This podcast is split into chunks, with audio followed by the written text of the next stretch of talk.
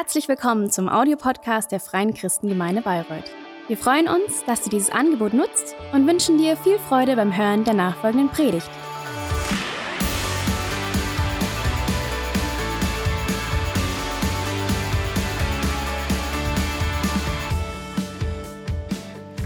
Und zwar, ähm, ja, haben wir heute ein, ein Nordlicht im Süden.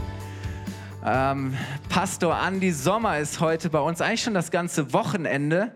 Und Andi, komm doch schon mal nach vorne. Lass uns ihn wirklich mit einem richtig ähm, flammenden Applaus, das können wir besser, oder? Begrüßen, Andi, so schön, dass du da bist. Ähm, ich darf euch den Andi kurz vorstellen. Ich kenne Andi schon recht lange, weil ich war auch mal in der Weser-Ems-Region in Norddeutschland und habe das schon so vor über zehn Jahren verfolgt, auch die Kirche dort in Bremen, mittlerweile Hobkirche, mit mehreren Standorten auch in verschiedenen Städten und wir sind uns immer wieder über den Weg gelaufen. Ich war letztes Jahr eine Woche dort und habe hospitiert, wie man so schön sagt, einfach mal geschaut hinter den Kulissen, äh, wie sie Kirche bauen und ich war sehr ermutigt, inspiriert. Vielen Dank auch für die Möglichkeit. Und ähm, Andi gehört zum Vorstand unseres Gemeindebundes und er gehört zu dem Team, dass die Mannschaft, die wir nächstes Jahr auch neu als, als Vorstand wählen wollen, äh, Andi ist sozusagen ein designierter Vizepräses unserer Gemeindebewegung. Was für ein Vorrecht, dass er heute hier ist. Und ich schätze Andi, weil er einer ist, der nicht selber das Rampenlicht sucht und sagt, ich muss glänzen, sondern ich baue eine Bühne und ich schaffe Möglichkeiten, dass Menschen mit ihrer Berufung ähm, wachsen können. Und er ist jemand, der super Menschen zusammenbringt, connected, ähm, der einfach Raum schafft und der eine große Vision hat. Ich war so inspiriert, allein einfach mal so mitzubekommen, was, was Andi sehen kann durch das, was Gott ihm auch zeigt, was Gott ihm am Glauben schenkt. Und er hat eine prophetische Sicht auch für unser Land und er ist weltweit vernetzt. Von daher, Andi, so schön, dass du bei uns bist. Vielen, vielen Dank. Auch gestern hatten wir hier eine Konferenz mit allen möglichen Pastoren, Leitern aus der ganzen Region, aus dem Frankenland. Und da hatten wir schon eine geniale Zeit. Von daher, ja, kann es nur gut weitergehen. Schön, dass du da bist. Hey, vielen Dank. Das, es gibt ja so Momente, da weiß man dann gar nicht so wirklich, was man sagen soll. Also herzlichen Dank natürlich an, an euren Pastor. Wir kennen uns schon eine Weile und ja, miteinander erleben wir uns, wie wir mit im Respekt umgehen und wie wir eine Hochachtung haben vor dem auch, was der andere tut. Gestern habe ich die Gelegenheit gehabt, auch eure Gemeindeleitung kennenzulernen. Was, was, ja, danke für das Vorrecht, für das Zutrauen, dass ich auch euch kennenlernen darf. Und äh, ja, ich bin aus Norddeutschland. Das ist, das, das, äh, da habe ich gesehen, dass ich zu eurer Pastorenfrau da auch nochmal einen besonderen Zugang zu ihrem Herzen habe. So, also ist doch, ist doch schön, ein bisschen wie nach Hause kommen, oder? Und ihr seid in einer großartigen Themenreihe, Segne. Wie stark ist das so? Ich weiß nicht, wir haben ja mit der Predigt, glaube ich, die ich heute halten darf, sowas wie Gipfelfest. Ne? So, also wir sind so ein bisschen raufgekrabbelt und äh, ihr seid ja ein bisschen mehr im Süden, wo auch der eine oder andere Hügel manchmal so den Blick aufs Mittelmeer verstellt. Und äh, da ihr wisst aber jetzt, wenn wir da mal so oben rüber sind, dann ab jetzt beginnt es schön, dieses, äh, diese, die Gleitphase. So, ich glaube, ihr werdet ein großartiges Finale eurer Serie erleben. Und ich bin dankbar, Teil davon zu sein. Möchte kurz beten. Heiliger Geist, ich bitte dich, dass das nicht nur Worte sind, nicht nur ein Thema, was uns beschäftigt, sondern dass du einen Zugang findest zu unserem Herzen, dass, sich, dass du selber dich abbildest in uns, in diesen Worten und in dieser Predigtreihe. Amen. Nun, bei uns war der erste Bodenfrost. Bei euch auch schon? Also wir hatten Bodenfrost und ich weiß nicht, ob ihr die innere Entladung wahrnehmen könnt, die das bei einem Norddeutschen auslöst. Bei uns oben im Norden, ihr müsst euch jetzt gedanklich so kurz vor die Landen der Wikinger begeben, also ganz da oben, wo, wo, wo man Sonntag schon sieht, wer Mitte der Woche zum Essen kommen wird. Also in dieser, in dieser Umgebung, da löst der erste Bodenfrost die Freude auf den Grünkohl aus. Yeah. Ich habe keine Ahnung, wie das hier unten heißt, Braunkohle oder ob es hier sowas überhaupt gibt, ob das angebaut wird. Also das sieht aus wie Hopfen in klein, falls jemand da so ein inneres Bild braucht. Aber Grünkohlsaison, das ist jetzt nicht nur, dass man irgendwie mit Vorfreude auf ein Familien- und Traditionsessen zugeht, sondern jetzt, ab jetzt muss man auch nicht nur auf Wildwechsel achten, sondern auch auf Horden von Menschen, die in sogenannten Grünkulturen durch die Lande ziehen. Ihr macht euch kein Bild, was das bedeutet. Die ziehen mit so einem Bollerwagen durch die Gegend. Dieser Bollerwagen ist bis randvoll gefüllt mit Schnaps. Und dann haben die alle so ein Schnapsglas oben mit Henkel, was sie um den Hals tragen. Und äh, was berüchtigt ist für diese Grünkultur, es ist eine sehr langsame Gangart weil eben an jeder Laterne angehalten wird und in Vorfreude auf den Grünkohl schon mal ein kleiner Klarer getrunken wird, damit denn das ganze Zeug auch eine vernünftige Grundlage hat. So, und dann entsprechend angetüdert, das ist auch so ein norddeutsches Wort, kommt man dann im Lokal an und dann geht es erst richtig los. Und der, der als letztes Mal Nachschlag holt, das ist dann für bis zum nächsten Essen oder für die Saison der sogenannte Grünkohlkönig. So, jetzt habe ich euch ein bisschen Einblick gegeben, so in das norddeutsche Brauchtum, in die norddeutsche Seele. Und äh, gestern fiel mir auf, dass ich mich so vorgestellt habe, dass ich gesagt habe, ich komme aus dem Land, wo Moin Moin schon gesabbelt ist, wo man eigentlich nur Moin sagt und wo man auch schon mal die ein oder andere, und ich habe euch ein Bild mitgebracht, vielleicht können wir das zeigen, eine friesische Beerdigung sieht eigentlich sehr äh, sparsam aus. Alle stehen so und gucken und der Pfarrer, ihr seht, der hat eine Ähnlichkeit zu mir, der sagt einfach mal, yo, und mit Yo ist alles gesagt. Das ist bei uns im Norden ein kompletter Satz mit Subjekt, Prädikat und Objekt. Und äh, so, ja, da steht man dann da. So, da kommen wir her. Das ist mein Hintergrund. Ein kleiner Einblick in die norddeutsche Seele. Nun, heute werden wir miteinander über Essen reden. Gemeinsam essen. Und als ich dieses Thema genannt bekam, hat das natürlich sofort meine Erinnerung, meine, meine gedankliche Brücke zu Grünkohl geschlagen. Und hey, hast du gewusst, dass du mit Essen die Welt verändern kannst? Du kannst mit Essen die Welt verändern. Und vielleicht magst du dich mal zu deinem, zu deinem Ehepartner umdrehen und sagen, es ist nicht nur Hunger, ich rette die Welt. So, also vielleicht braucht der eine oder andere das als Ermutigung oder du kannst es dir auch an deinen Kühlschrank packen. Es ist nicht nur Hunger, ich rette die Welt. So, Jesus folgen hat ja Folgen, wie wir alle wissen. Und deswegen folgen wir ihm heute mal, wie er denn die Welt verändert hat. Welche Mittel hat er denn genutzt? Und wir haben ja dieses schmale Fenster von drei Jahren. Und es ist schon sehr auffällig zu beobachten, was hat Jesus in diesen drei Jahren getan. Denn er ist sehr sorgfältig mit seinen Ressourcen umgegangen. Und so in diesen drei Jahren, wo er sichtbar war, können wir hohe Ableitungen aus seinem Handeln und Tun ableiten. Nun, Jesus ging über diese Welt und hat eine Truppe von Menschen hinterlassen, die dann das Potenzial freisetzten, die damals bekannte Welt buchstäblich auf den Kopf zu stellen. Und daher die Frage, wie hat er das gemacht oder direkt an Jesus gewandt? Jesus, was hast du getan, um solche Menschen, solche, solche Investitionen auszulösen, dass wir das Resultat bis heute abspüren dürfen? Nun, und ich will uns dahin führen. Einige Dinge, so will ich sagen, passen recht gut zusammen die passen so wie Faust auf Auge, sagt man im Norddeutschen, oder wie Po auf Eimer. Und eigentlich benutzt man da ein anderes Wort für. Aber, aber so Erdnussbutter und Käse, hast du schon festgestellt, dass das gut zusammenpasst? Also wenn nicht, musst du das ausprobieren. Nimm dir einen salzigen Cracker vorzugsweise, dann machst du Erdnussbutter drauf, ein bisschen Käse, naja, vielleicht kannst du den Käse auch weglassen, aber dann tu irgendwas mit Marmelade oder Honig drauf und du hast, ein, du hast so einen Bausatz von so einem Snickers. Also das, das funktioniert, das schmeckt auch. Könnt ihr wirklich mal ausprobieren. Oder, oder andere Dinge, so, so Marshmallows und Leibniz-Kekse passen hervorragend zusammen. Ist jemand mit mir? Ne, so am Lagerfeuer nochmal so reinhalten, wenn es ein bisschen klebrig wird. Ne, oder Pommes und Mayo. Oder Grünkohl und Pinkel, würden wir in Norddeutschland sagen. Passt zusammen. Ich hatte meinen Jugendpastor, der war davon überzeugt, dass Schokoladen, Kuchen und Senf eine hervorragende Kombination sind. Nun, ich merke schon an euren Reaktionen, da kann man geteilter Meinung drüber sein.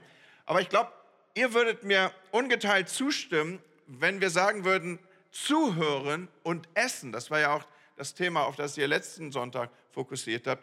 Zuhören und essen sind eine unschlagbare Kombination. Sie bilden eine starke Doppelspitze ab, einen kraftvollen Doppelschlag ab.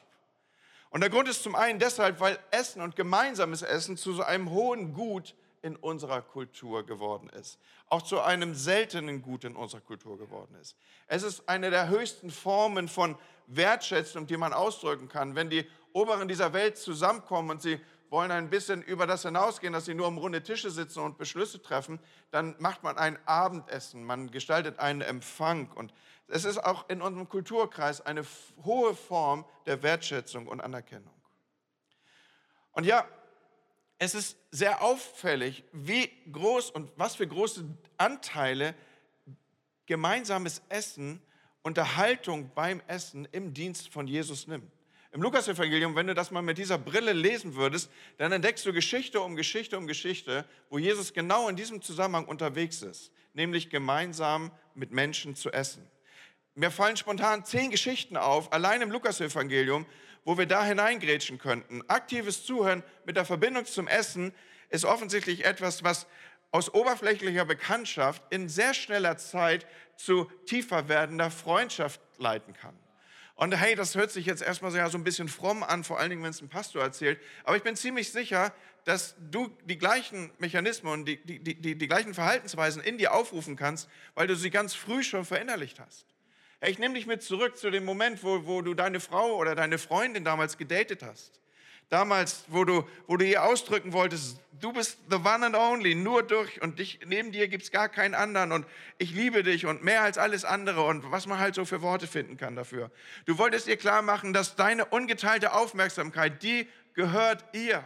Sie ist, sie ist der, der, der, der, der Prozess deiner Träume, sie ist was auch immer, sie ist der Fokus deiner Wünsche und so weiter. Und, und äh, ja, ich nehme vielleicht einige jetzt sehr weit zurück in die Vergangenheit, aber weißt du noch damals, als, als das so war, ja? In der Mehrzahl der Fälle hast du ein, ein, eine Sache genutzt. Du, du hast sie ausgeführt, oder? Du, hast, äh, du hast, bist mit ihr zum Essen gegangen. Und, und hier merken wir genau den Mechanismus, den ich aufrufe. Also wenn du sehr schnell in eine vertiefte Form von Beziehung möchtest, dann nutzt du diesen Umstand von gemeinsam essen und miteinander reden.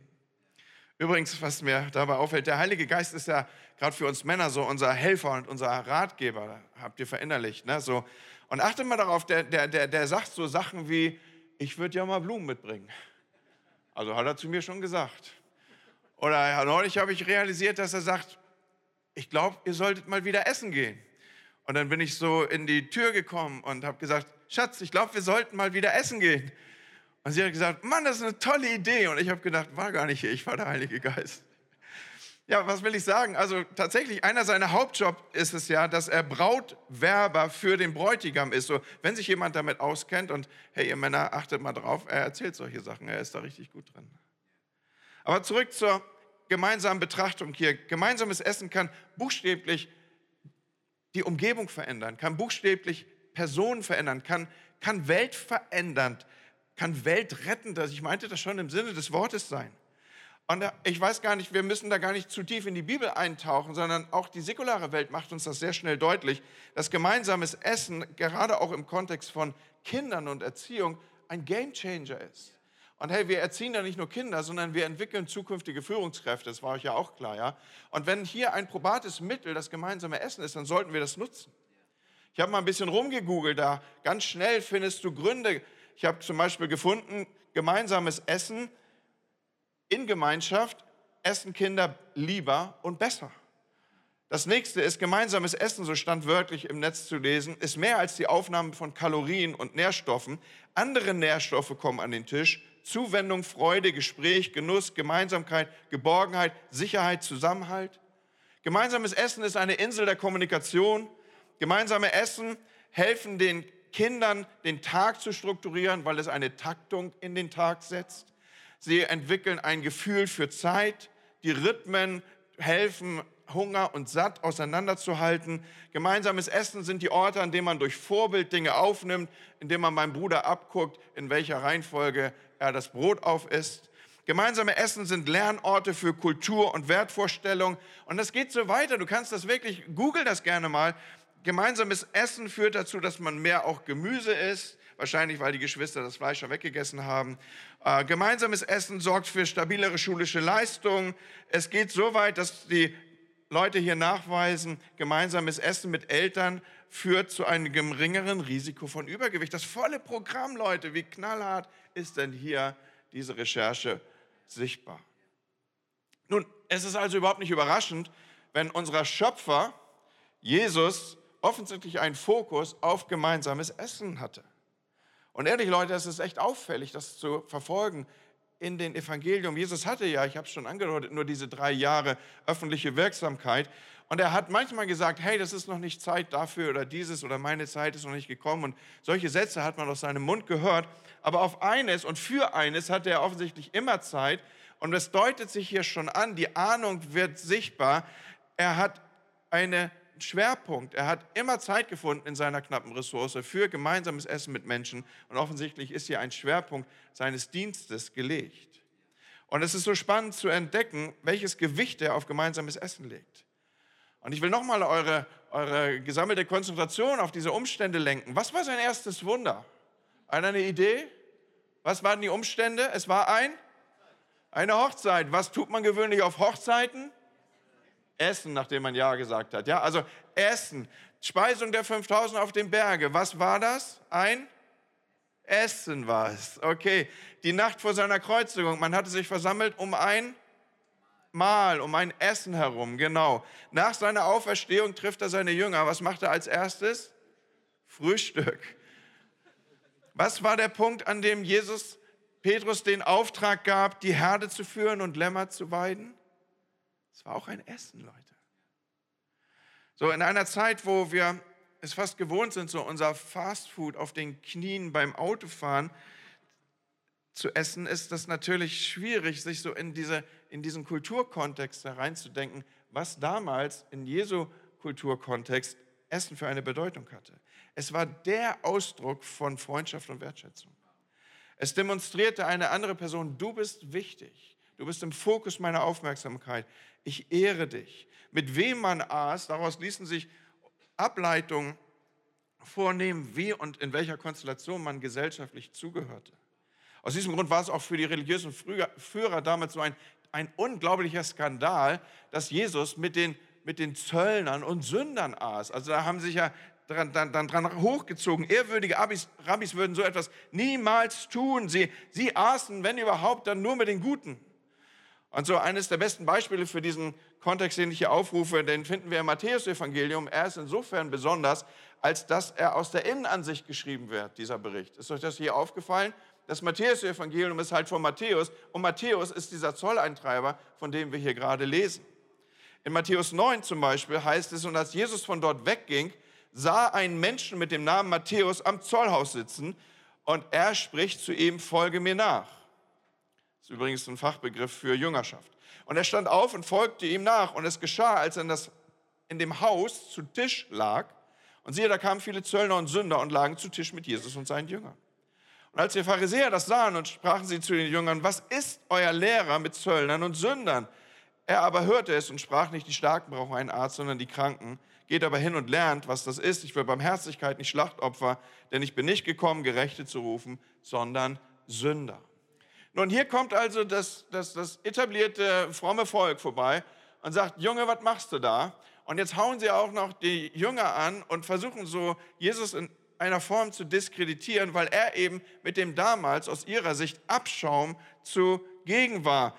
Er traf sich mit Steuereintreibern. Wenn hier heißt von Sündern, das ist so der, der, der, der, der, der Summenbegriff für alles, was irgendwie so ein bisschen zwielichtig drauf war. Alles, was man auch so in Richtung Prostitution ordnen konnte. Und alles so Menschen, wo man eigentlich sagt, mit denen hänge ich nicht zusammen ab.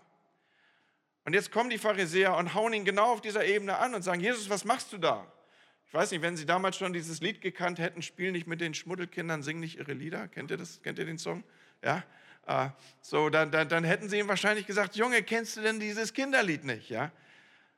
Und das ist interessant, dass Jesus, als er anfängt hier im Kontext von Matthäus, also einem Beginner im Glauben unterwegs zu sein, da, da, da dübelt er ihn nicht in irgendeinen Jüngerschaftskurs rein, und er sagt auch nicht, also von jetzt an lernst du ein paar fromme Vokabeln auswendig, damit du dich in unseren Kreisen bewegen kannst. Und du sollst auch jetzt nicht Bibel studieren und Bibelverse, was alles total richtig ist, sondern er ist in seinem Haus und isst mit ihm. Und jetzt gesellen sich natürlich haufenweise Zeug und Menschen dazu, wie in dieser Form hier Beschreibung gefunden durch Steuereintreiber und alle Menge Sünder kommen mit dazu. Er verkehrt also mit den Wips der Ausgestoßenen. Warum tut Jesus das? Etwas, was die Pharisäer überhaupt nicht verstanden, was sie nicht auf dem Schirm hatten. Für sie war oberste Priorität Regeln halten, Gesetze einhalten. Die haben dann so viele Regeln um die Gesetze gemacht, dass, dass man die Gesetze gar nicht mehr brechen konnte, weil man zuvor 15 Regeln brechen musste. So, die haben das irgendwie richtig safe gemacht, das Ganze. Für Jesus war oberste Priorität, Menschen zu segnen, Leute. People for Performance. Bei Jesus kam immer People for Performance. Erst der Mensch, dann das Verhalten. Oder anders ausgedrückt, wir glauben, und das glauben wir in unseren Kirchen, wir glauben, Veränderung geschieht von innen nach außen und niemals umgekehrt, Leute. Und das dürfen wir nie verwechseln. Jesus kam, um Menschen Gnade und Erbarmen zu bringen. Das war seine Mission. Und er hoffte nicht nur, dass er irgendwie ein paar Leute auf den Himmel aufmerksam macht, sondern er half ihnen ganz konkret dabei. Und hey, ich nehme jetzt richtig lang Anlauf, diesen Punkt immer wieder festzumachen. Wie hat er ihnen geholfen? Was war der Weg? Welchen Kontext wählte er? Und es ist dem Matthäus, dem Markus, dem Lukas und dem Johannes unglaublich wichtig, diesen Weg abzubilden. Und ich möchte eure Augen, euer Lesen, euer Bibellesen dafür sensibilisieren, dass wir es hier nicht mit einem Beiwerk zu tun haben. Das sind nicht irgendwie Füllsätze, sondern allen Evangeliumsberichtern, allen Evangelisten ist eines wichtig, klar zu machen, Jesus hat einen besonderen Weg gewählt, Menschen zu segnen. Jesus hat einen besonderen Weg gewählt, Menschen zu erreichen. So besonders war der, dass er auffiel vor dem frommen Volk der damaligen Zeit und alles war fromm in den Zeiten von Jesus. Und es fiel auf und es stach hervor bis hin dazu, dass man Jesus sogar einen Titel gab. Man nannte ihn den Fresser und Säufer. Und das macht man nicht, weil jemand zufällig mal in einen Apfel gebissen hat, sondern das macht man, weil hier in seinem Leben und in seinem Kontext etwas sichtbar wird, und zwar überproportional mehr als bei anderen. Ich weiß nicht, ob ihr diesen Punkt habt. In Lukas 7 lesen wir davon, Johannes der Täufer kam, fastete und trank keinen Wein. Und da habt ihr gesagt, er ist von Dämonen besessen. Und nun kommt der Menschensohn, sagt Jesus über sich selber, und isst und trinkt wie jeder andere. Und ihr wendet ein, er frisst und säuft. So, also es waren gar nicht meine Worte, falls jemand denkt, dass ein Pastor aus dem Norden sowas nicht im Mund nehmen darf. Und natürlich war Jesus kein Fresser und Säufer. Aber weil er so regelmäßig mit Menschen aß, hat man ihm irgendwie diese, in diese Schublade gesetzt, hat man ihm diesen Titel gegeben. Er segnete und liebte Menschen, indem er zusammen mit ihnen speiste. Und er, er suchte seinen Auftrag, seine Mission. Wir müssen uns vorstellen, Jesus ist on a mission. Er versucht diesen Auftrag umzusetzen, und er nutzt dazu gemeinsames Essen.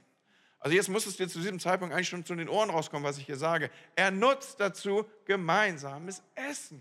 Das ist seine, das ist eine Missionsstrategie bei ihm. Und ich finde vor diesem Hintergrund, wenn man das mal so für sich wirken lässt, dann liest man manche Stellen, da werden manche Stellen der Bibel bekommen eine ganz neue Facette. Zum Beispiel, wenn wir den Hintergrund aufrufen, den wir jetzt schon gelernt haben, und vor der Frage, Jesus, welchen Weg hast du gewählt, um Menschen zu segnen und sie in die Nachfolge einzubinden? Welchen Weg hast du gewählt, Menschen zu Jüngern zu machen und Menschen zu formen, dass sie hinterher die Welt verändern konnten? Vor dem Hintergrund dieser Fragen bekommt die Tatsache, dass er uns ein Mahl zurückgelassen hat, dass er uns ein Essen hinterlassen hat, eine ganz neue Bedeutung, oder? Jesus hat ja bewusst Symbole gewählt, die zutiefst mit dem Christentum verbunden sind. Es gibt eins, was wir immer und immer wieder machen sollen, und das ist das Mahl zusammenhalten. So diese Symbolik zieht sich durch, sie beginnt bei, bei, bei, bei seiner Strategie, Menschen zu erreichen, und sie setzt sich fort. Und so ist das Mahl ein zutiefst christliches gemeinsame Essen, ein zutiefst christliches Bild, das bis heute die Strategie ist, Menschen zu Jesus zu führen. Und es war ein Tisch, an dem Jesus gesprochen hat, mein Leib für euch gebrochen. Es war ein Mal, in dessen Kontext Jesus gesagt hat, mein Blut für euch gebrochen. Und so schreibt der Bibellehrer N.T. Wright auch folgende Sätze. Als Jesus seinen Jüngern erklären wollte, worum es bei seinem bevorstehenden Tod ging, vielleicht könnt ihr es mitlesen, da gab er ihnen keine theoretische Abhandlung, er gab ihnen ein Mahl, das Bild von einem Essen. Und durch sein Opfer lädt Jesus uns alle zu einem Mahl an seinem Tisch der Gnade, der Vergebung und des Segens ein. So dieses Mahl ist zu einem Sinnbild der Einladung geworden für unsere Freunde, für unsere Nachbarn, für unsere Kollegen. Und Leute, ich will euch, ein, ich will euch eine Geschichte erzählen.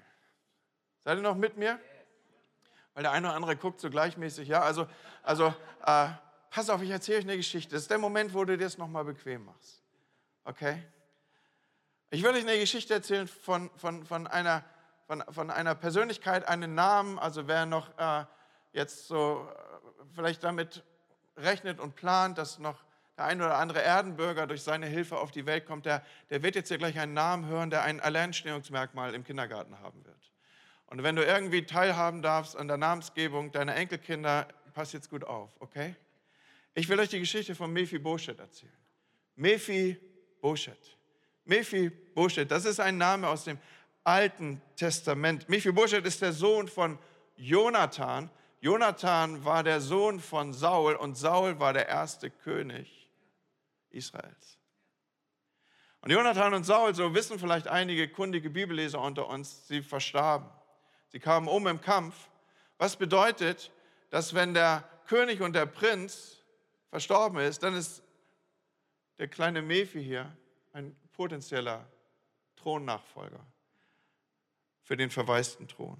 Und nun wissen wir als Bibelkenner, David hat den verwaisten Thron bestiegen. In jeden Tagen festigte ein, ein neuer König sein, sein, sein, sein Reich dadurch, dass er eigentlich die, die Familie des alten Königs, den Stamm des alten Königs, also den Tribe, wie man so sagen würde heute vielleicht, ausrottete. David hatte nicht die Absicht, aber, aber das wusste zu diesem frühen Zeitpunkt von Königschaft in Israel, das wusste die Familie von Saul noch nicht.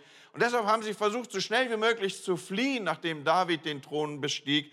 Und insbesondere war man natürlich besorgt um den potenziellen Nachfolger auf dem Thron, den fünfjährigen Mephibosheth, der nach dem Tod seines Großvaters und seines Vaters nun eben zu diesen potenziellen Thronnachfolgern gehörte. Und in aller Eile packt quasi das, das, das Kindermädchen, den, den kleinen Mephi, sagen wir mal Mephi jetzt alle miteinander, weil Boschet ist dann halt doch ein bisschen lang, ja, den kleinen Mephi und, und es rutscht, so bekommen wir die Information, er rutscht aus den Armen des Kindermädchens und fällt auf den Boden und zwar so heftig, dass er fortan gelähmt ist und lahm ist an den Füßen, er, er bricht sich die Füße, er, er ist verkrüppelt für, für, für, für den Rest seines Lebens. Damals war das mit den Reha und den ganzen künstlichen Hüftgelenken noch nicht so ausgedehnt und ausgeformt und, und die chirurgischen Eingriffe waren eher grobmotorisch. Vor, vor dem Hintergrund, er ist gezeichnet fürs Leben. Für den Rest seines Lebens würde er ein Körperbehinderter sein. Und interessant ist, wann immer du jetzt in der Bibel von Mephibosheth liest, da wird immer mitgeführt, er war lahm an den Füßen. Er konnte nicht gehen. Er war gezeichnet durch seine Behinderung. 2. Samuel 4, Vers 4, Jonathan, der Sohn Sauls, damit ihr wisst, dass das, was ich euch an Geschichte erzähle, auch einen biblischen Kontext hat, der war lahm an beiden Füßen. Seine Amme hat ihn aufgehoben und war geflohen und während sie fuhr, fiel sie hin und fortan war er lahm. Immer wieder lesen wir das, dass er lahm ist. Immer wieder. Der kleine Mephi wächst damit auf dass man ihn so nennt. Und dass wann immer er gerufen wird, wann immer von ihm zu lesen ist, wann immer in seinem Kontext von ihm gesprochen ist, dann wird, dann wird seine, sein, sein Zustand erklärt mit, du weißt schon, der Lahme. Wisst ihr, wie viele Leute durch die Gegend laufen, deren Zustand immer mit erklärt wird? Du weißt schon, der Egon, der, der Alkoholiker. Du weißt schon, die Renate, die Geschiedene. Du weißt schon, mit so einem Ding wächst Mephi auf. Und Freunde, die Geschichte von, von, von Mephi und uns, hat ganz viel Parallelen. Ich will da kurz drauf eingehen. Mephi und wir, wir haben ganz viel gemeinsam. Du und ich, wir sind auch königliche Abstammung. Hast du das gewusst? Psalm 139 sagt uns, dass wir ein Gedanke des Schöpfers sind. Wir sind kein Produkt des Zufalls, wir sind Gedanken Gottes. Jeder Mensch ist ein Gedanke Gottes. Wir sind die Gedanken des Königs der Könige. Wir sind seine Schöpfung, sein Ursprung, seine Abstammung. Wir sind aus ihm und in ihm und wir leben durch ihn. Das ist das, was die Bibel sichtbar macht. Aber auch wir tragen die Wunden eines Sturzes, eines Falls an uns. Damals ist das geschehen und ich nehme uns mit zurück in die Gegebenheit, die im Sinne des Wortes paradiesische Zustände abgebildet hat. Da gab es feste Verabredungen zwischen Gott und Mensch, zwischen Schöpfer und Schöpfung, echte tiefe Beziehungen. Und, und dann meinten wir Menschen, wir kriegen das alleine besser hin dann glaubten wir, wir könnten uns erheben und wir, wir bräuchten niemand mehr, der uns sagt, was gut und böse ist, dass wir das selber hinbekommen würden. Und, und diese Entscheidung hat diese tiefe Beziehung zu unserem Schöpfer zerstört. Und das, was ich hier beschreibe, ist dann als der Sündenfall in die Geschichte des Menschen und in die Geschichte der Menschheit eingegangen. Noch einmal, du und ich, wir sind auch königliche Abstammung. Auch wir tragen die Folgen eines Falls an uns. Und das führt mich zum dritten Vergleichspunkt hier zu Mephi. Aber auch wir wissen bis heute, deine Nachbarn, deine Umgebung, deine Freunde, dein Arbeitskollege, wir tragen bis heute die Ahnung eines entfernten Königs in uns. Verstehst du, was ich sagen will? Wir haben bis heute die Ahnung, dass wir mit unserer kleinen Welt nicht das letzte und die letzte Instanz sind, dass es da eine Autorität gibt, die vielleicht größer ist als unsere kleine Welt. Ein wie auch immer geartetes Wesen. Diese, die, diese Information tragen wir nach wie vor mit sich, so wie Mephi wusste von einem entfernten König. Und dann lesen wir, dass der König Mephi suchen lässt und er bittet ihn an seinen Tisch. Und wenn du mir jetzt folgen könntest und ich die Zeit hätte, dann würde ich dir diese Textstellen aufblättern, dass in kurzer Folge in einem Kapitel der König viermal sagt, Mephi soll an meinem Tisch essen, Mephi soll am Königstisch essen, Mephi soll täglich am Tisch essen. Mephi aber wohnte hinfort in Jerusalem, weil der König ihn suchen und holen ließ. Und er aß am Tisch des Königs, lahm an beiden Füßen, aber er aß am Tisch des Königs. Ich habe jetzt vier Textstellen zitiert aus 2 Samuel 9, die Verse 7, 10, 11 und 13. Und ich will, dass du mit mir zusammen mal in diesen Königssaal gehst. Einen Moment innehältst und dir vorstellst, den Tisch des Königs. Und dann weiß ich nicht, wie die das damals gemacht haben. Vielleicht haben sie so einen, vielleicht haben sie so einen Gong gehabt, so Bong. Miracoli ist fertig. Oder irgend sowas. Kennt ihr das noch? Das ist Werbung aus den 80ern. Ne? Und dann, dann kommen die Königssöhne. Der Amnon. Stattlicher Typ. Klug, gewieft. Und ich stelle mir so vor, wie er kommt, wenn dieser Gong ertönt und er kommt in diesen Königssaal rein und der sieht den Königstisch und alles ist gedeckt und er kommt und er setzt sich dorthin und Amnon nimmt Platz, an, vielleicht an der linken Seite von David und dann, dann die Kinder von David, Tama. Hey, ihr Bibelleser, wisst ihr noch von Tama? Tama, die, die hübsche, anmutige Tama, eine ganz bezaubernde Frau. Sie, sie setzt sich vielleicht neben Amnon und dann Salomo. Wie, wie stellt man sich Salomo vor? So ein, so ein, so ein, so ein frühreifen Hochbegabten, oder? So ein, so ein Nerd, der das letzte Mal Weihnachten die Haare gewaschen hat, ja, der, der so aus seinem Studierzimmer rauskommt und irgendwie noch so die, die irgendwie, keine Ahnung, schnell noch das Computerspiel zu Ende bringen will. Und er kommt dann auch und er setzt sich hin. Und Absalom, wisst ihr, wie Absalom beschrieben wird? Der könnte so Werbung machen, ne? ihr wisst schon, ne? so, so für, für, für irgendwelche Haarsprays oder was auch immer. Dieser schöne Absalom, flatternde Haarpracht und rabenschwarz und, und richtig massives, volles Haar, also weit von dem entfernt, was ich hier abbilde vor euch. Oder Joab, Joab, der Herrführer von David. Ich kann mir gut vorstellen, dass er mit am Tisch Platz nimmt. Das ist so ein, so ein braungebrannter, durchtrainierter, jemand, der, der, der muskulös und er kommt rein. So, bei Joab stelle ich mir immer diesen Typen aus der Rügenwalder Teewurstwerbung vor, der so vom, vom Pferd springt. Ne? Der sieht so aus wie die Männer bei Parship, wenn da jemand ein inneres Bild braucht. Ja. Und dann kommt eine ganze Weile gar nichts. Und dann hört man vielleicht so das, das, das, das Klopfen von, von Krücken. Und irgendwann geht die Tür auf und Mephi kommt. Und dann rutscht er an den Tisch. Und Leute, ich habe hier ein Tuch für euch. Ein Tischtuch. Er rutscht an den Tisch, an den Platz am Tisch des Königs. Und als er Platz genommen rutscht er mit seinen Knien unter den Tisch. Und von den Folgen seines Falls ist nichts mehr zu sehen.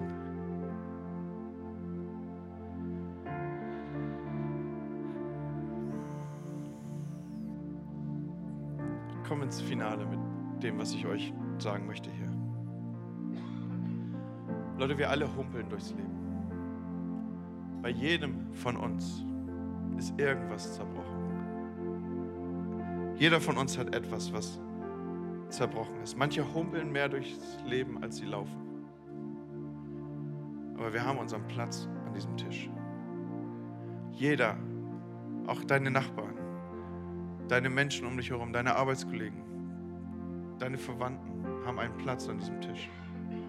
Und glaub nicht, dass man zu schlecht sein könnte. Der Amnon, von dem ich eben gesprochen habe, er hat seine eigene Schwester vergewaltigt.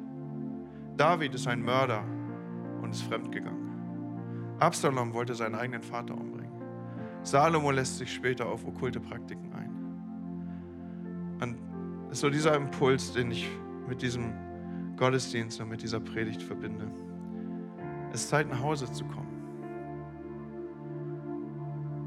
Und nach Hause kommen meint, Menschen an den Tisch zu bitten. Freunde, wenn wir heute Morgen hier über gemeinsames Essen nachdenken, dann ist das mehr als ein Tisch. Es ist eine Botschaft. Es ist eine Einladung. Und es ist Zeit, die Menschen um uns herum nach Hause zu führen. Das Mittel, was Jesus genutzt hat, ist, er hat mit Menschen gegessen und er Zeit mit ihnen verbracht. Und weißt du noch, dass ich zu dir gesagt habe, es ist nicht nur Hunger, ich rette die Welt. Du kannst buchstäblich diese Welt verändern, wenn du Menschen an den Tisch bittest. Hast vielleicht nicht das Zutrauen, das schon zu Hause zu machen. Hey, rutsch in der Kantine an den Tisch deines Arbeitskollegen. Lad jemand ein. Geh in ein Restaurant. Trefft euch auf einer Bank, gemeinsam zu essen. Es ist so eine Kraft darin. Jesus hat es als Mittel genutzt, das Leben von Menschen zu verändern.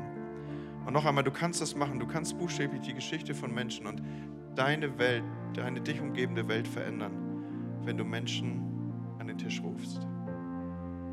Und ich will es dir sagen, so, so wirklich in der, in der Tiefe und Deutlichkeit und auch aus einem inneren Antrieb und Impuls heraus. Es ist mehr als ein Essen. Es ist Menschen nach Hause einladen. Auch im übertragenen Sinne.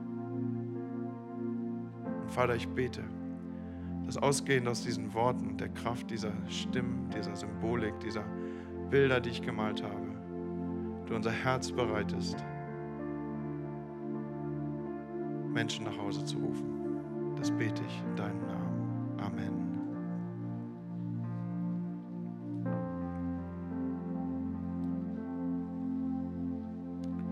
Andi, vielen Dank. Können wir gemeinsam aufstehen diesen Moment jetzt wirklich auch nutzen, wo wir, glaube ich, alle spüren, wie der Heilige Geist unser Herz berührt. Hey, weißt du, die wichtigste Entscheidung, die du in deinem Leben treffen kannst, ist diese Einladung an den Tisch von Jesus anzunehmen.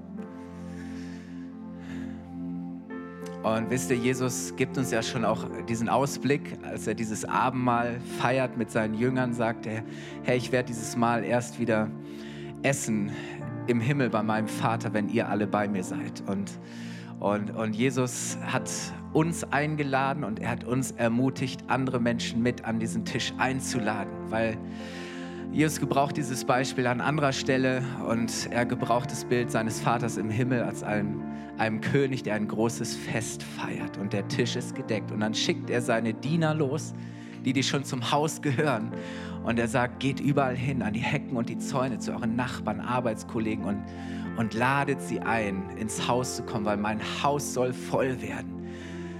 Und er sagt sogar, drängt die Leute, drängt die Leute wirklich am Tisch Platz zu nehmen. Und das ist, glaube ich, dieses Bild, zu sehen, dass, dass die Kirche Gottes Haus ist und dass er Menschen einlädt, weil da ist ein reich gedeckter Tisch. Ähm, dass der Tisch seiner Gnade, der Tisch seiner Rettung, ist der Tisch, wo Gott einfach seine guten Gaben austeilt und Menschen segnet und beschenkt. Und ich möchte dir heute Morgen die Möglichkeit geben, wenn du diese Entscheidung für dich selber noch nicht getroffen hast, zu sagen, ich möchte am Tisch von Jesus sitzen. Ich will mit ihm leben, Tag für Tag in dieser Gemeinschaft mit ihm sein. Wir haben die Augen geschlossen. Ist egal, ob du jetzt hier vor Ort bist oder am Livestream. Und wenn du heute Morgen hier bist und sagst, ich möchte diese Einladung annehmen, ich möchte Ja sagen zu Jesus. Ich komme mit all meinen Fehlern, ich komme mit all meinen Macken, mit all meinem Schmerz da, wo ich humpel. Und ich danke und ich möchte diese Einladung annehmen, dass ich am Tisch von Jesus heil werde, dass ich gerettet werde, dass ich Teil der Familie werde. Und egal wie es dir heute geht und du sagst, ich möchte diese Einladung annehmen, dann heb doch jetzt ganz kurz deine Hand mit mir gemeinsam, gib Gott ein Zeichen.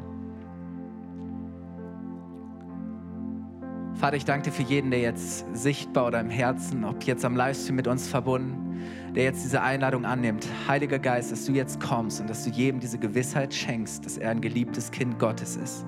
Ich danke dir, Herr, dass Menschen jetzt nach Hause gekommen sind. Ich danke dir, Herr, dass Menschen jetzt ihren Platz eingenommen haben an deinem Tisch, dass sie zu dir gehören.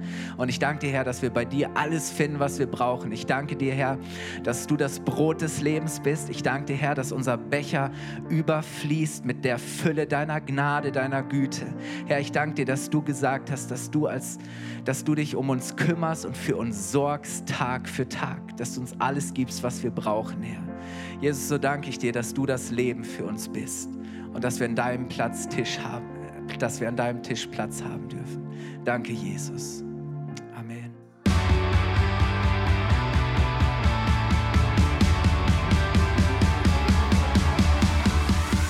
Hat dir die Predigt gefallen? Gerne kannst du sie mit Freunden teilen oder uns einen kurzen Kommentar hinterlassen. Noch mehr würden wir uns aber freuen, dich persönlich kennenzulernen. Du bist herzlich eingeladen, einen unserer Gottesdienste am Sonntag zu besuchen. Alle Infos findest du unter www.fcg-bayreuth.de.